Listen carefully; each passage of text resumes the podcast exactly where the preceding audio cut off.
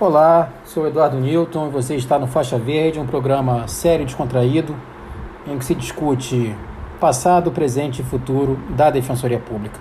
Gente, é sabido que a Defensoria Pública tem um importante papel na promoção dos direitos humanos. E por incrível que pareça, veja, um barbeiro, não esse barbeiro, o barbeiro de Sevilha, se mostra fundamental na compreensão do princípio da legalidade estrita no âmbito do direito penal. Acompanha aí o caso aí. Silêncio, encaminhamento aqui para o exame de integridade física. Ah, o relaxamento aqui são três razões, né? Além do prazo das algemas, silêncio, o 163 não tem previsão de crime culposo. Ao que parece aqui, o rapaz de volante ele não é bom.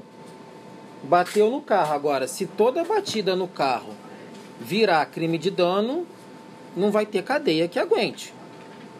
Não se pode criminalizar a barbeiragem. Então, a tipicidade da conduta, não aqui a mínima visualização de sequer dolo eventual aqui. Se teve alguma coisa aqui, é culposo, o cara é ruim de roda. Liberdade provisória 313, inciso 1 do CPP, a contrário senso, vislumbro a impossibilidade de qualquer cautelar, já que o delito não comporta prisão preventiva, dispensa de fiança, encaminhamento ao assistente social e fornecimento de bilhete único. É isso, gente. Esse barbeiro aí, ó, que deve ter sido assim o um acidente, né?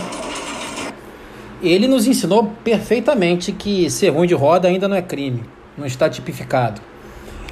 Espero que vocês tenham gostado dessa pílula do faixa verde.